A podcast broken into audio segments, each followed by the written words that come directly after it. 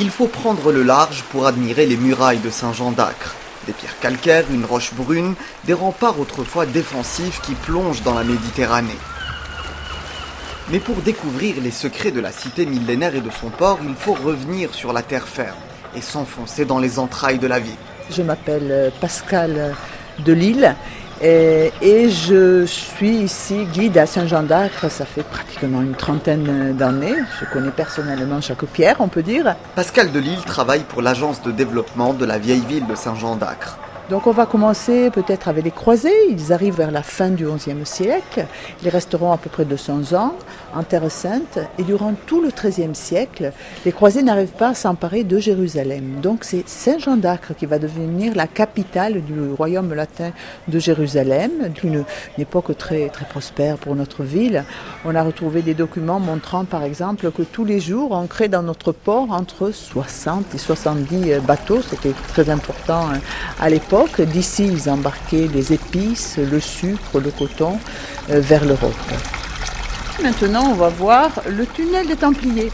On pense qu'à l'époque croisée, le tunnel était déjà euh, immergé avec de l'eau de mer et qu'en fait le passage se faisait euh, dans des barques pour accéder du port, c'est-à-dire les marchandises, mais également les pèlerins, le faisaient passer par barque, par ce, ce tunnel qui est à peu près 150 mètres de long.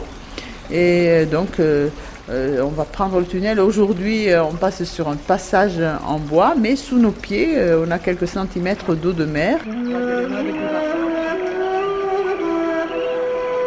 Fin du XIIIe siècle, les Mamelouks arrivent de l'Égypte, ils vont s'emparer euh, du pays. 1291, ils sont face aux murailles de Saint-Jean d'Acre, la dernière ville croisée à leur résister. En fin de compte, elle tombe entre leurs mains. Les Mamelouks vont expulser définitivement tous les croisés. Et afin d'empêcher la, la réorganisation d'une nouvelle croisade, ils décident de détruire la ville. C'est-à-dire que Saint-Jean d'Acre, qui était une sorte de capitale internationale, va devenir un petit village de pêcheurs pour quelques centaines d'années jusqu'au XVIIIe siècle. Alors, XVIIIe siècle, on a les Turcs.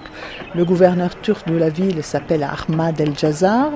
El-Jazar, c'est un surnom, si je traduis, euh, c'est le boucher, l'égorgeur, un, un, personnage assez cruel.